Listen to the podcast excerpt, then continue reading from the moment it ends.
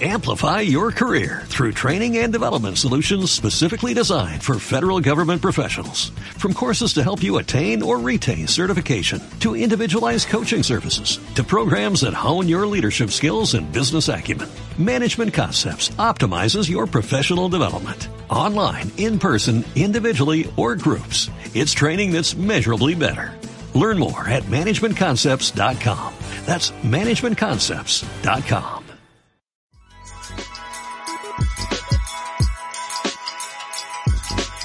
Estás escuchando Sí, el podcast de Somos Innovación. Acompáñanos a explorar cómo, a través de soluciones innovadoras, los latinoamericanos vamos a mejorar nuestras vidas. El futuro llama. Hola, soy Federico Fernández. Bienvenidos a un nuevo episodio de Sí, el podcast de Somos Innovación. Hoy quiero traerles la charla que Matt Ridley dictó en el marco del foro Reducción de daños, Smart Regulation versus Principio de Precaución. El mismo fue coorganizado por el ICP Colombia y la red Somos Innovación. En la descripción del episodio voy a dejar un link al evento completo, que contó también con las presencias del representante Gabriel Vallejo y el asesor presidencial Yehudi Castro. Matt Ridley es uno de los más destacados expertos en innovación que hay a nivel mundial.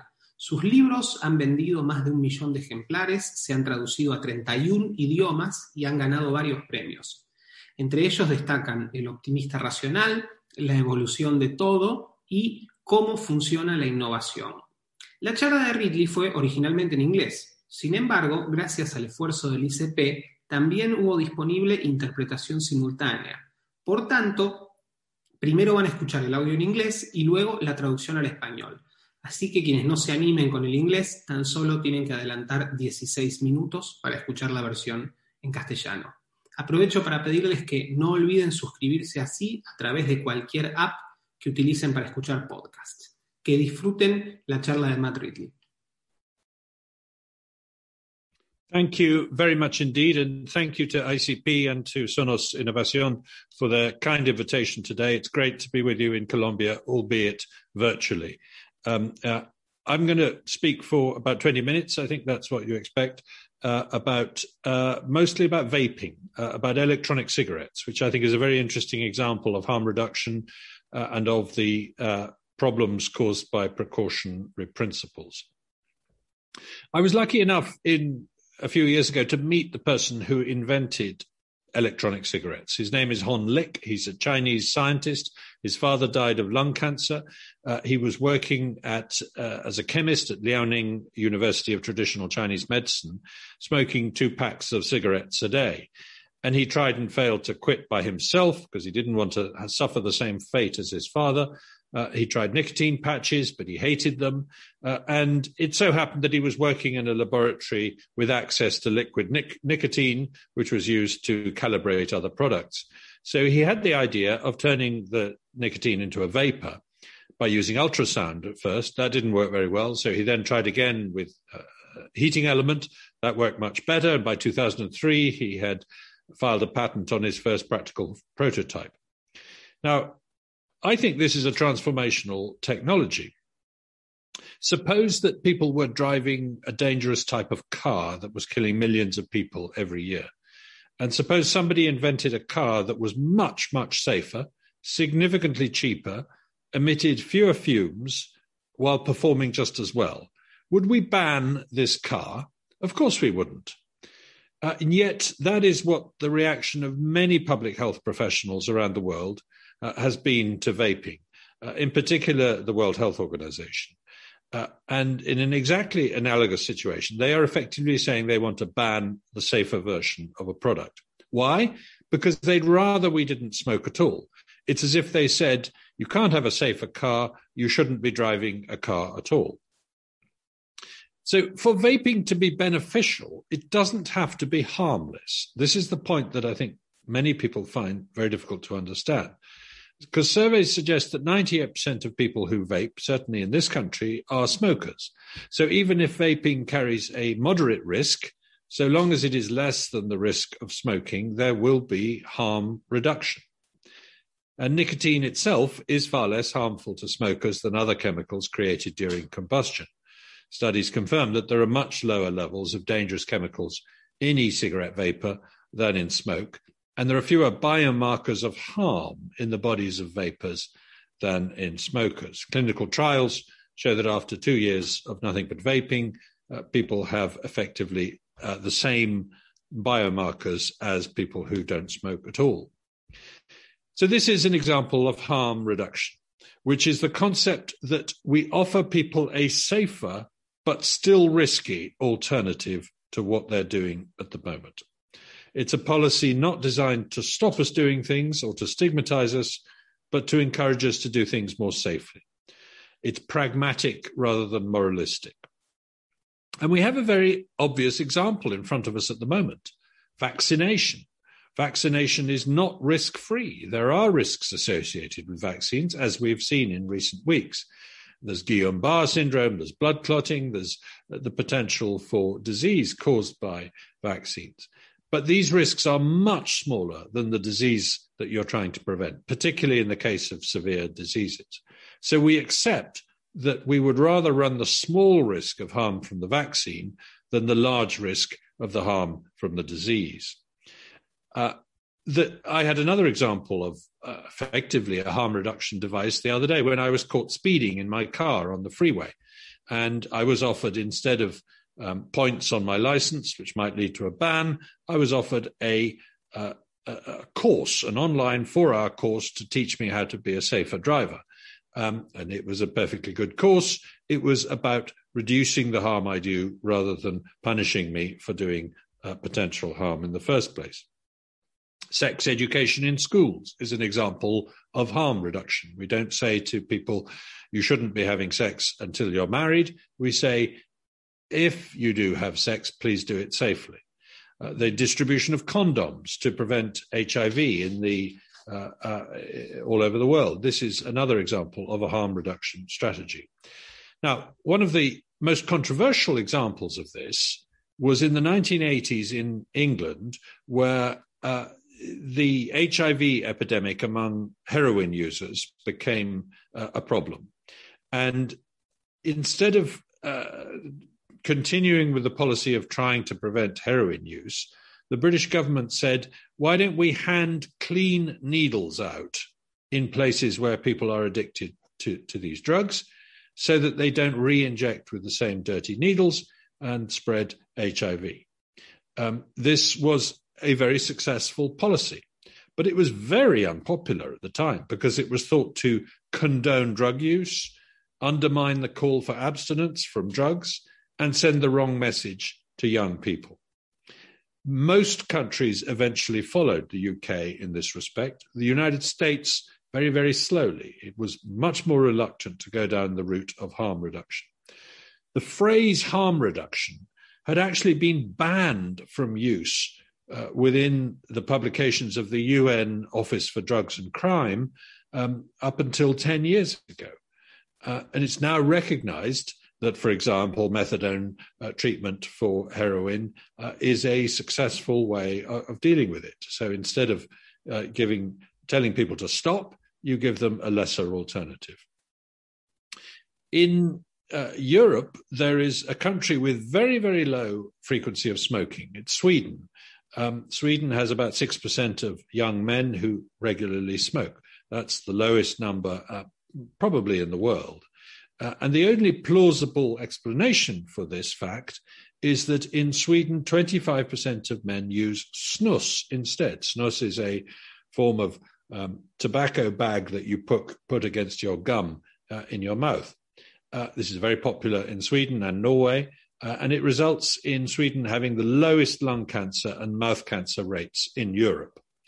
Uh, so it's a very successful way of reducing harm uh, from uh, nicotine addiction.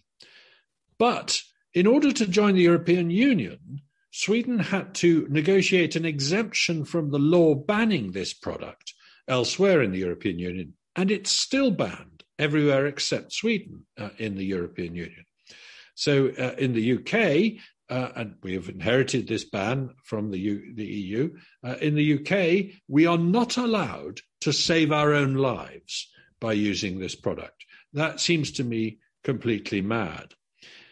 Vaping is very popular in the UK, however. We've, we have a, a, a, huge take up of vaping and electronic cigarettes, a very active industry, a lot of innovation.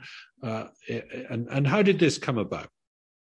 It was an early decision by the Cameron government in 2010 to resist the call to ban vaping on the precautionary grounds that it might be dangerous. Um, and sure enough, we have over 3 million vapors in the UK. 98% of them are ex smokers.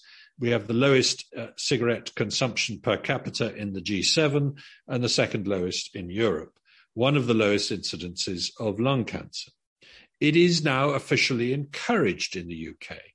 Uh, it is said to be 95% safer, and Public Health England, the Association of Directors of Public Health, the Royal College of Physicians, um, the Royal Society for Public Health, these have all said vaping is a good thing. The Department of Health of the UK government said in 2017, we will help people quit smoking by permitting innovative technologies that minimize the risk of harm. We will maximize the availability of safer alternatives to smoking. That doesn't mean that everybody's convinced. We have a lot of media opposition to vaping, a lot of doctors are still opposed to it. Uh, it's still a very live debate. On the whole, prohibition has a track record of making products more dangerous. In the European Union, we have banned genetically modified crops. We haven't quite banned them, but we've made them very almost impossible to, to introduce. And that has resulted uh, in a higher use of pesticides uh, on in agriculture in the European Union than elsewhere. It is very a very clear example of where a precautionary principle has led to uh, greater harm uh, than if we had gone down an innovative route. The big example, of course, is US prohibition on drink uh, 100 years ago in 1920. It was a failure. It only lasted 10 years before it was repealed, but during that time it drove the alcohol industry underground, where its products became unsafe, its profits very lucrative and tax free, uh, and its methods became very violent. Spirits tended to replace beer, so weak alcohol was replaced by strong alcohol, uh, and many countries have since taken the view that it is better to legalize, regulate, and tax drink than to ban it. Much the same has happened uh, around the world with cannabis. If the world had followed a decriminalize and discourage tra- strategy for the likes of cannabis, it would probably now not be as dangerous, as lethally strong as it has become. And therefore, and it would also be less lucrative to, to dealers. In the US, the prohibition strategy has been tried for vaping. There, there is an official attempt to ban it. It's killed 33 people and led to the uh, injuries to 1,500 people, uh, earning the wrath of the Centers for Disease Control. Why is it so much more dangerous in America than in England? Uh, because all of those cases of harm are linked to the illegal use of THC oil, an ingredient of cannabis, in, uh, va- in vaping devices particularly those obtained off the street or from other informal sources, to quote the CDC. So again, prohibition has led to a black market, to criminal activity, to dangerous products uh, in a way that uh, decriminalization would not have done. American, even the nicotine e cigarettes in America are much stronger than those allowed in Britain. A typical Juul is three times as strong as the kind of thing you can buy in the UK. So, what's the problem with the precautionary principle as used today all too often? It holds the new to a higher standard than the old. It says if you're going to invent something new, it's got to be perfect. It's got to be innocent. It's got to, it's got to pass all the tests. But the existing technology can go on being dangerous. We don't mind that. It prioritizes unknown risks over known ones, even if the known ones are large. It effectively tells us not to do things for the first time. Uh, it's much better to take a small risk with unknown hazards than a known risk with large hazards. Um, there is also a lot of vested interest in these kinds of debates. Often you will find that there are industries that are that wish to uh, campaign against innovation that threatens their business. For example, when coffee was introduced into Europe in the 1500s, the wine and beer industry sponsored research by doctors to prove that coffee was dangerous um, uh, in order to try and get it banned. And something similar has happened here with, for example, vaping. So um, the uh, pharmaceutical industry makes patches and gums to allow people to get to quit smoking. Uh, and big pharma money has been behind many of the campaigns against vaping. It wants its own prescribed and rather ineffective products to have a free run at the market. When there is prohibition going on, uh, an American economist called uh, Bruce Yandle pointed this out with respect to the drinks prohibition of the 1920s. He said you get a coalition of bootleggers and Baptists, people who preach about how dangerous it is and are doing it for moral reasons, and people who actually are going to make so much money out of smuggling uh, that they kind of enjoy the fact that it's it's illegal.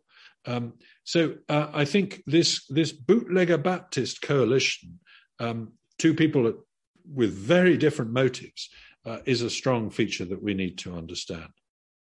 There's also a degree of uh, Puritanism here. Uh, people who just so hate the idea of smoking um, that they hate the idea that, in some sense, we will still see people with things in their mouths with vapor coming out of them. Even if that's safe, they want it gone. And you get a lot of this in the World Health Organization.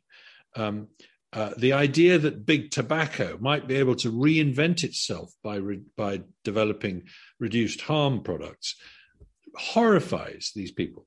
I should clarify at this point that I don't vape, I don't smoke, I've never done either.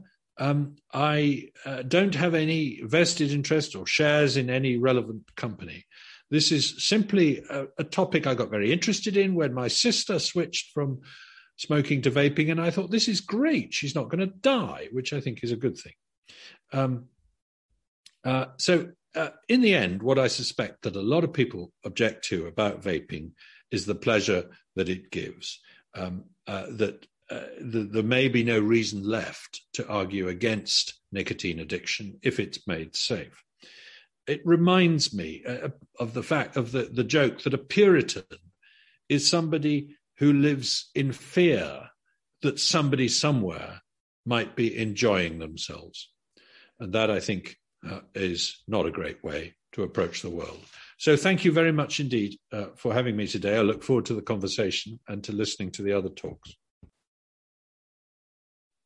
Thank you very much. Muchísimas gracias, eh, de verdad. Y gracias a ICP y a Somos Innovación por, esta amable invitación en este día. Es un gusto estar con ustedes en Colombia de manera virtual. Eh, bueno, voy a hablar como por unos 20 minutos, creo que esa es la expectativa. Y más que todo sobre vaping, sobre eh, cigarrillos eléctricos. Es un buen ejemplo de los problemas causados por precauciones. Eh, fui muy afortunado hace años atrás de conocer a una la persona que inventó los cigarros eléctricos. Es Han Lik, es un científico chino. Su padre murió de eh, cáncer en los pulmones. Él eh, trabajó como químico en la, una universidad tradicional de China. Se fumaba dos paquetes de cigarrillos al día y trató de dejar el cigarrillo y fracasó. ¿Por qué? Porque no quería sufrir la mala suerte de su padre. Él probó los diferentes parches, no funcionó. Él estaba trabajando en un laboratorio con eh, nicotina líquida que era usada para calibrar otros productos. Así que se le ocurrió la idea de convertir nicotina en un vapor usando ultrasonido. Por supuesto, eso no funcionó, entonces intentó de nuevo eh, con un elemento que eh, funcionó mejor. En el año 2003, él tuvo la patente para su primer prototipo. Ahora, yo creo que esto es una tecnología transformacional. Supongamos que las personas estuvieran conduciendo un tipo de vehículo peligroso que matara millones de personas por año y supongamos que alguien inventa un auto mucho más seguro, significativamente más barato, emitiendo menos gases y con un excelente desempeño. ¿Vetaríamos un auto así? Por supuesto que no. Aún así, esa es la reacción de muchos eh, profesionales de la salud pública en cuanto al vaping en particular la Organización Mundial de la Salud. Y eh, en una situación, ellos están diciendo que quieren vetar una versión más segura de un producto. ¿Por qué? Porque ellos prefieren que no fumemos para nada. Es como si dijeran, no puedes tener un auto más seguro, no deberías estar conduciendo ningún vehículo. Así que para que el vaping sea beneficial, no tiene que ser eh, no nocivo. Este es el punto que muchos encuentran difícil de entender.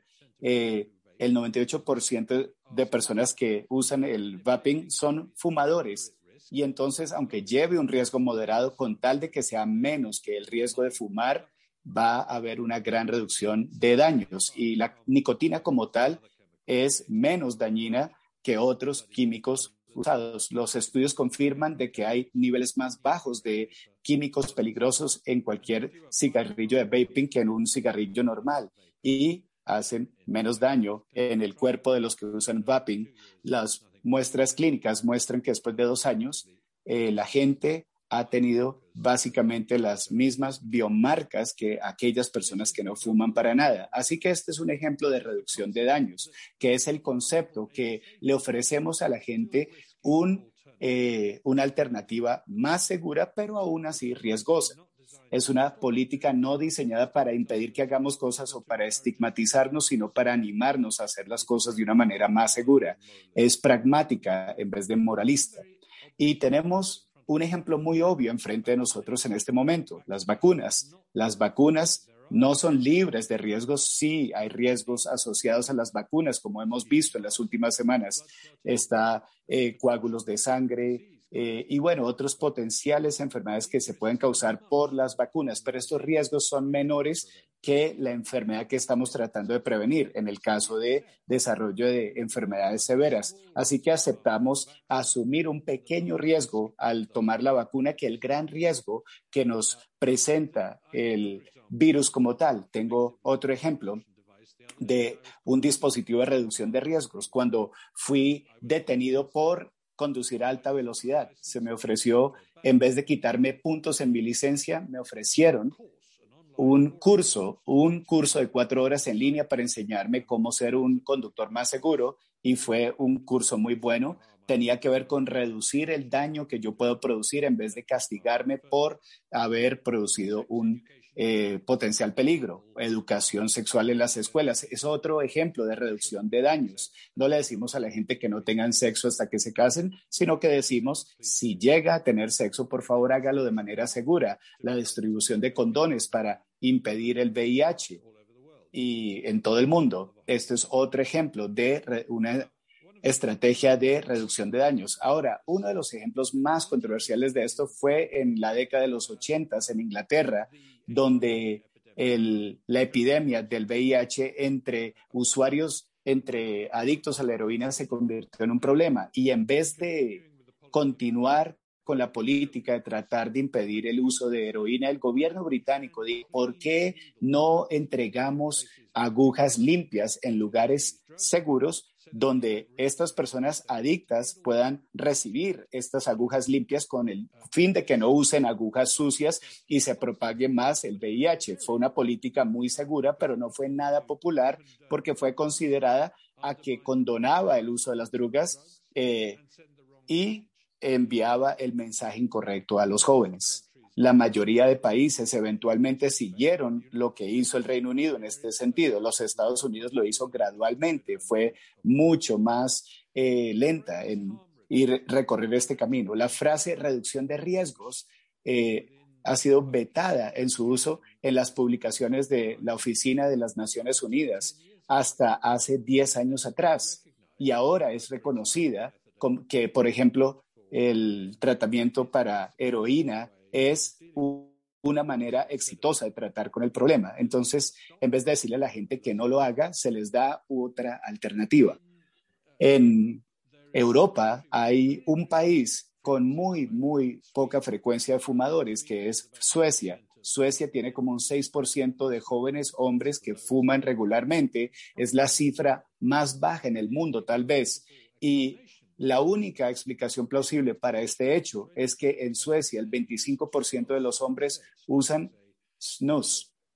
Es una forma de tabaco es como una bolsita que se pone en las encías de la boca. Es muy eh, popular en Suecia, en Noruega también, y resulta en que eh, tiene la tasa de cáncer de pulmón más baja de toda Europa. Entonces es una manera muy exitosa de reducir el riesgo causado por la adicción a la nicotina. Pero con el fin de unirse a la Unión Europea, Suecia tuvo que negociar una exención de la ley de vetar este eh, programa y sigue siendo vetado en todas partes, menos en Suecia, en la Unión Europea. En el Reino Unido, bueno, eh, heredamos ese veto de la Unión Europea, pero en el Reino Unido no se nos permite salvar nuestras propias vidas usando este producto. Eso para mí parece una locura. El vaping es muy popular en el Reino Unido, sin embargo, tenemos eh, un enorme consumo de vaping, de cigarrillos eléctricos, hay mucha innovación en esa industria. ¿Y cómo resultó esto? Bueno, fue una decisión temprana por el gobierno camerunés en el 2010 el resistir el llamado a vetar el vaping en el potencial peligro que podía presentar. Claro, tenemos como 3 millones de usuarios de vaping, el 20% son exfumadores, tenemos el consumo más bajo per cápita en el G7 y el segundo más bajo de toda Europa, uno de los incidentes más bajos de cáncer de pulmón. Ahorita se está animando a la gente en el Reino Unido a usar más bien el vaping. Es 95% más seguro. Los directores de salud pública, eh, médicos, la Sociedad Real de la Salud, todos han dicho que el vaping es algo bueno. El Departamento de Salud del gobierno británico dijo en el 2017, ayudaremos a la gente a que deje de fumar al introducir tecnologías innovadoras que reduzcan el riesgo. Vamos a maximizar alternativas más seguras. Esto no quiere decir que todos estén convencidos. Tenemos mucha oposición en los medios, los médicos se siguen oponiendo, sigue siendo un debate muy eh, álgido. En general, la prohibición ah, tiene un historial de hacer que los productos sean más peligrosos. En la Unión Europea hemos vetado eh, cultivos modificados genéticamente, no los hemos vetado del todo, pero casi se ha vuelto imposible introducirlos. Y esto ha resultado en un más alto uso de pesticidas en la agricultura en la Unión Europea y en todas partes. Es un ejemplo muy claro de donde un principio de precaución ha conllevado a mayores daños que si hubiéramos recorrido la ruta de la innovación. El gran ejemplo, por supuesto, es la prohibición de los Estados Unidos en las bebidas. Hace 100 años atrás, en el 1920, fue un fracaso solo duró 10 años antes de que se repelara, pero en ese tiempo llevó a la industria del alcohol a que fuera subterránea, donde los productos no fueron seguros, sus productos muy lucrativos, libres de impuestos y los métodos se convirtieron muy violentos. Los alcoholes empezaron a reemplazar las cervezas eh, y en muchos países desde entonces han tomado la posición de que es mejor eh, regular y en vez de vetar. Eh, muy parecido ha sucedido en el mundo con el cannabis. Si el mundo hubiese seguido una descriminalización y una estrategia, probablemente no sería tan peligroso y tan letal como se ha vuelto y por lo tanto sería menos lucrativo para los traficantes. En los Estados Unidos de América, la estrategia de prohibición se ha aprobado con el vaping. Hay una intención de vetarlo. Ha matado a 33 personas y ha conllevado a lesiones a 1.500 personas. Eh, eh, ¿Por qué es más peligroso en los Estados Unidos que en Inglaterra? Porque todos esos casos de daños están enlazados al uso ilegal de, del aceite DHC y en relación al cannabis en dispositivos de vaping, particularmente en aquellos obtenidos en la calle o por medio de fuentes informales. Así que, nuevamente, la prohibición ha conllevado a que se creen mercados negros, actividades criminales, productos peligrosos de una manera que no hubiera sucedido si se descriminalizara. En Estados Unidos, los eh, cigarrillos con nicotina son más fuertes que los británicos. Typical Juul es tres veces más fuerte que lo que se puede comprar en el Reino Unido. Así que, ¿cuál es el eh, problema con el principio de precaución? Bueno, es que ayuda hace que lo nuevo tenga estándares más altos. Dice que si vas a inventar algo nuevo, tiene que ser perfecto, tiene que ser inocente, tiene que pasar todas las pruebas. La tecnología existente puede continuar siendo peligroso, eso lo sabemos. Prioriza los riesgos desconocidos sobre los conocidos, aunque los conocidos sean grandes. Efectivamente nos dice que no hagamos algo por primera vez. Es mucho mejor tomar un pequeño riesgo con eh, riesgos desconocidos que un gran riesgo con métodos muy conocidos. También hay mucho interés en este tipo de debates. Con frecuencia encontramos que hay industrias que desean eh, hacer campaña contra innovaciones que amenacen su negocio. Por ejemplo, cuando el café fue introducido en el siglo XV, la industria de cervezas y vinos eh, trataron de aproximar eh, las comunidades de médicos demostrando que el café era peligroso y algo similar ha sucedido aquí con, por ejemplo, con el vaping. Entonces, la industria farmacéutica hace parches y chicles para permitir que la gente trate de dejar de fumar y el dinero de Big Pharma ha estado detrás de muchas de esas campañas contra el vaping. Quiere sus productos eh, que tengan libertad en el mercado. Cuando hay prohibición, eh, un economista americano llamado Bruce eh, habló de esto con la prohibición de las bebidas alicoradas.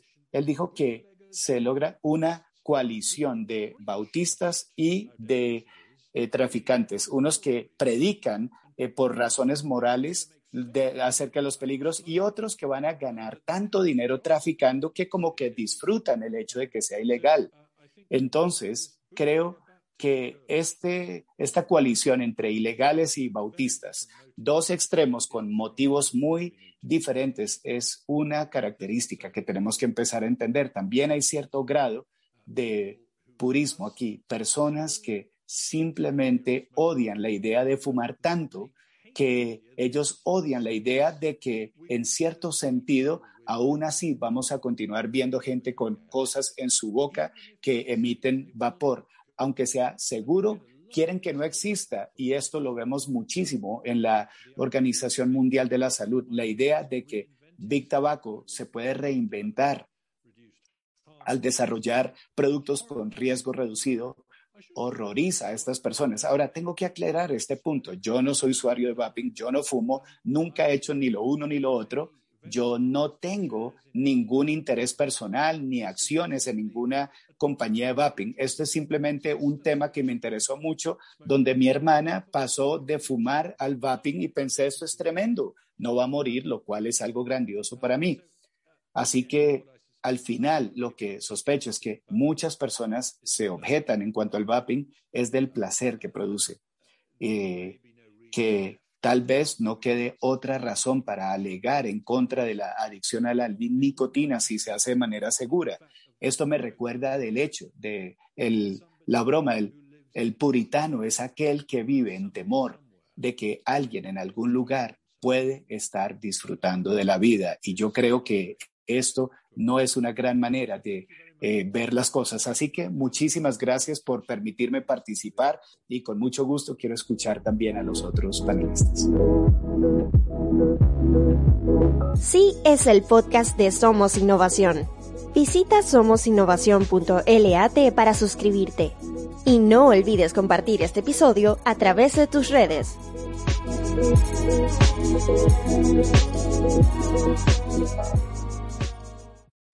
Amplify your career through training and development solutions specifically designed for federal government professionals. From courses to help you attain or retain certification, to individualized coaching services, to programs that hone your leadership skills and business acumen, Management Concepts optimizes your professional development. Online, in person, individually, or groups. It's training that's measurably better.